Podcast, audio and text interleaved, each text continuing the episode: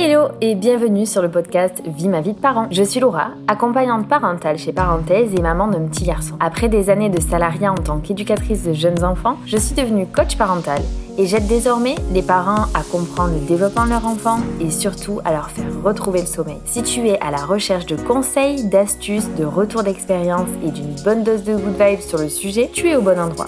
Dans ce podcast, seul ou avec des invités, je te partage toutes mes connaissances et expériences afin d'éclairer ta parentalité et de permettre de la vivre en toute sérénité. Alors installe-toi confortablement et c'est parti pour l'épisode du jour. Comment endormir son enfant? 5 astuces pour lui permettre de s'endormir sereinement. Aujourd'hui, on va aborder un sujet qui revient souvent chez les parents et jeunes parents. Comment endormir son enfant? En effet, je m'aperçois, en étant moi-même maman et accompagnante parentale, que la question du sommeil et de surcroît de l'endormissement est un sujet sensible qui peut être divergent d'une famille à une autre. J'ai d'ailleurs remarqué que lorsque l'on devient parent, il est difficile de se faire sa propre opinion sur le sujet, car chaque personne de l'entourage se sent légitime de dire la sienne. Ce qui donne souvent, d'un côté, la grande-tante qui dit Endors ton bébé au bras, c'est super, tu vas voir et de l'autre côté, ton cousin qui te dit qu'à force de le bercer, ça va en faire un capricieux. Ça semble un petit peu grossier ce que je raconte, ou du moins un petit peu extrapolé. Mais c'est véritablement difficile de se positionner, d'autant lorsque l'on devient parent, car on peut parfois être vulnérable. Cette divergence vient en partie du fait que ces dernières décennies, les recherches sur les besoins et le développement de l'enfant ont beaucoup évolué, voire être révoquées sur certaines méthodes. Alors, je te propose de débroussailler le sujet avec toi en te donnant 5 astuces pour faciliter l'endormissement de ton enfant. Avant toute chose, je t'invite à télécharger mon e-book gratuit qui s'appelle Les 5 facteurs responsables des difficultés de sommeil de votre enfant. Dans cet e-book, tu vas comprendre et repérer les difficultés de sommeil de ton enfant et lui permettre d'améliorer ses conditions de sommeil et les tiennes par la même occasion. Pour télécharger le e-book, je te le mets en lien juste en dessous de l'écoute dans la description. Maintenant, revenons à nos moutons. Astuce numéro 1. Repérer les signes de fatigue. Ce qu'il faut savoir, c'est que l'endormissement est une question de timing. Pour permettre à ton enfant de s'endormir sereinement, il est important de lui proposer au bon moment des conditions de sommeil adaptées. Car le sommeil est comparable à une boucle qui se répète à l'infini. Cette boucle est différente si l'on parle d'un bébé de quelques mois, d'un enfant de 2 ans ou d'un enfant de 5 ans. Mais pour te donner un exemple, elle se constitue de l'endormissement et des différents types de sommeil, donc lent, profond, etc. Puis, il y a un décrochage. Ce décrochage va permettre à ton enfant de scanner son environnement pour vérifier qu'il est toujours en sécurité. Donc si rien ne bouge autour de lui et qu'il décode aucun signal lui indiquant de se réveiller, il va pouvoir enchaîner vers un nouveau cycle et ainsi de suite tout au long de la nuit ou même tout au long de la sieste. Donc autant te dire que si tu rates la porte d'entrée du sommeil, il va falloir attendre toute la durée du cycle avant de proposer à ton enfant d'aller se coucher. Mais je te connais, tu es déjà en train de te dire, bon, alors comment je fais concrètement pour trouver le bon timing, pour lui proposer d'aller se coucher Eh bien, tout dépend de si tu arrives ou non à repérer les signes de fatigue de ton enfant. Chez un enfant de moins de 5 ans, les signes de fatigue sont clairs. Ça va passer par l'arcade sourcilière rouge, le fait qu'il se frotte les yeux, qu'il baille, qu'il soit ronchon, qu'il pleure, qu'il s'énerve, ou alors qu'il s'agite, qu'il s'impatiente, voire même qu'il ne trouve pas de position dans laquelle il est paisible. Une petite précision tout de même. Ces signes de fatigue varient d'un enfant à l'autre. Et toi, parent, tu es la meilleure personne, ça je ne le répéterai vraiment jamais assez, mais tu es la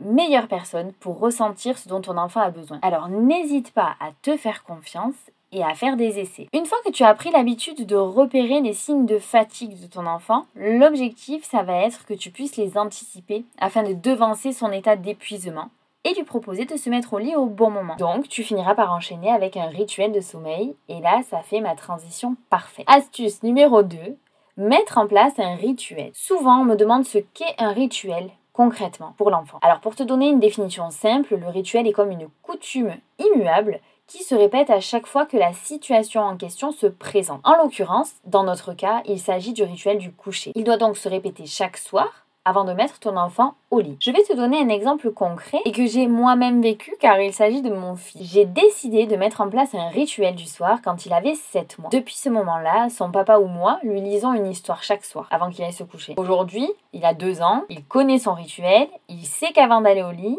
il a le droit de choisir son livre. Il va le chercher, puis il nous attend sur le canapé. À la fin de l'histoire, il dit au revoir à chacun des personnages, il va replacer le livre dans sa bibliothèque avant d'aller s'allonger dans son lit. Bon, jusque-là, euh, tu te dis, waouh, purée, ça vend du rêve.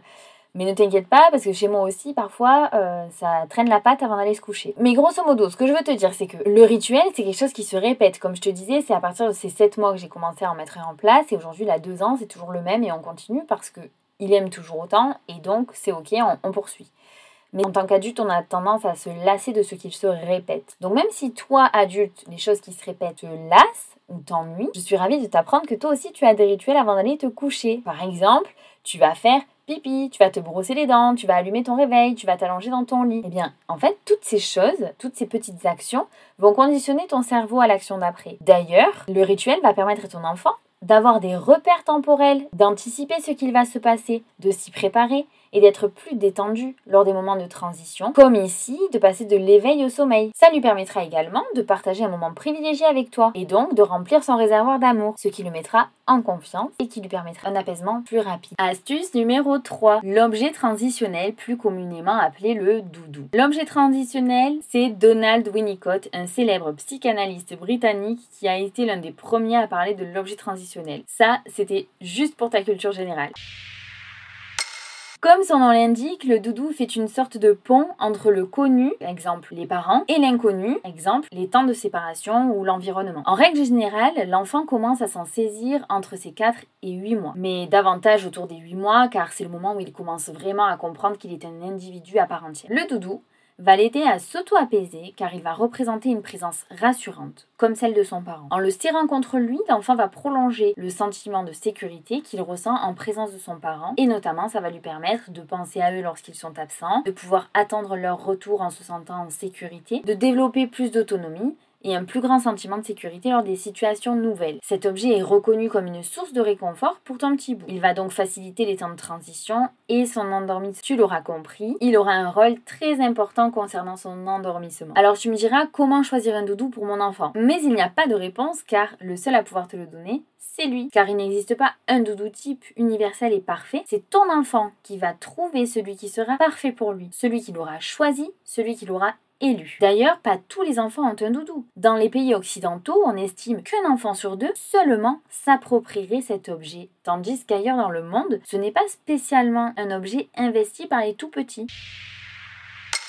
Du coup, tu peux lui en proposer un en lui mettant à disposition durant des moments de câlin, des moments de calme. Et si il en ressent le besoin, il l'adoptera tout naturellement, sinon rien ne sert de l'encourager absolument à en avoir un. Astuce numéro 4, la verbalisation. Souvent sous-estimée, la verbalisation est l'un des meilleurs moyens pour apaiser son enfant afin de favoriser son endormissement. C'est une méthode toute simple qui consiste à communiquer avec son enfant, à lui parler, mettre des mots sur ce qui va se passer et sur ce que tu attends de ton enfant. Car si ne prends pas le temps de lui parler de ce qui va se passer, il risque de ne pas comprendre et d'être pris au dépourvu, de se sentir en insécurité, ce qui aura forcément un impact négatif sur son processus d'endormissement. Tiens, prenons un exemple car j'en ai encore un dans mon chapeau.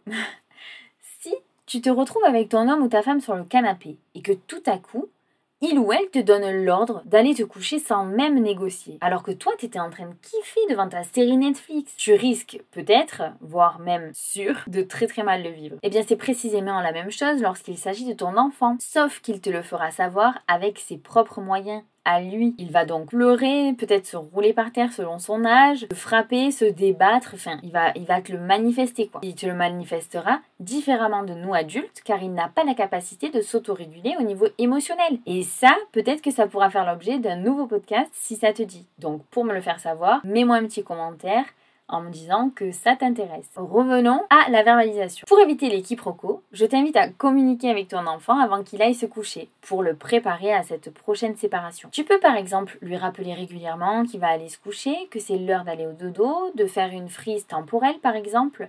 D'ailleurs, j'avais fait un réel sur Instagram pour préparer la rentrée avec une frise avec le décompte des journées. Là, ça peut être un petit peu la même chose pour les décomptes avant d'aller au dodo. Donc, euh, avant d'aller au dodo, qu'est-ce qu'on fait? On mange, on prend le bain, on se brosse les dents on lit l'histoire et on va au dodo. Donc par exemple, c'est de cocher ou alors c'est de rappeler, euh, de se remettre devant la frise temporelle et de montrer où on en est dans la soirée par exemple. Une fois dans son lit, tu peux lui dire qu'il est en sécurité, que tout va bien, qu'il peut se laisser aller et que tu es là s'il a besoin de toi. Évidemment, tu peux également lui dire que tu l'aimes. Tous ces mots vont à nouveau remplir son réservoir d'amour, lui donner confiance, l'apaiser et semer des pensées positives avant de s'endormir. Tout ce qu'il faut pour favoriser ce moment. Par contre, petit point de vigilance quant à cette astuce sur la verbalisation. Rien ne sert d'entrer dans des justifications très longues euh, sur le pourquoi du comment il faut aller au lit, ni même entrer dans des explications concernant la fatigue de ton enfant ou ta légitimité à lui dire d'aller se coucher, car pour le coup, même si l'intention est bonne, ça peut provoquer l'effet totalement inverse chez ton enfant. Astuce numéro 5, avoir un espace de sommeil adapté. Pour finir, il me semble important d'évoquer l'espace de sommeil, car il a un réel impact pour l'endormissement et la qualité du sommeil de ton enfant. Peu importe que ton enfant dorme dans ton lit, en cododo, qu'il ait sa propre chambre ou qu'il la partage avec son frère ou sa sœur, le tout est bel et bien qu'il ait un espace dans lequel il puisse dormir et se laisser aller en toute sécurité. Pour cela, il te suffit de vérifier quelques points techniques, qu'il ait un matelas adapté à son âge et qui respecte les normes de sécurité, d'aérer sa pièce de sommeil 2 à 3 minutes chaque soir avant d'aller le coucher pour renouveler l'air, de vérifier la température de la pièce qui doit être à 20 degrés pour un bébé de 0 à 1 an et à 18 degrés pour les plus d'un an. Veillez à ce que son espace de sommeil soit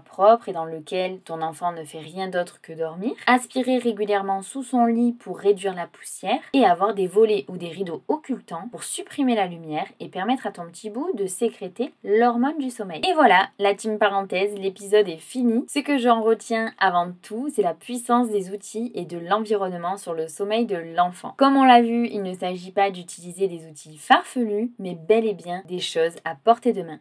Maintenant, à toi de voir en fonction de ce que tu observes de ton enfant, de ses réactions et de ses besoins, afin de déterminer ce qui lui correspondra le mieux. Au plus tu lui témoigneras ton amour et ton empathie, au plus il se sentira serein et apaisé. D'ailleurs, N'oublie pas de télécharger ton ebook gratuit afin de comprendre les difficultés de sommeil de ton enfant. Je te mets le lien de téléchargement juste en dessous dans la description. Je te remercie pour ton écoute. Si tu veux me donner de la force, tu peux me mettre une note et un commentaire sur ta plateforme d'écoute. Merci à tous ceux qui le font d'ailleurs. Je te souhaite une merveilleuse journée, soirée, après-midi, nuit, où que tu sois. Et je te dis à très vite pour un prochain épisode.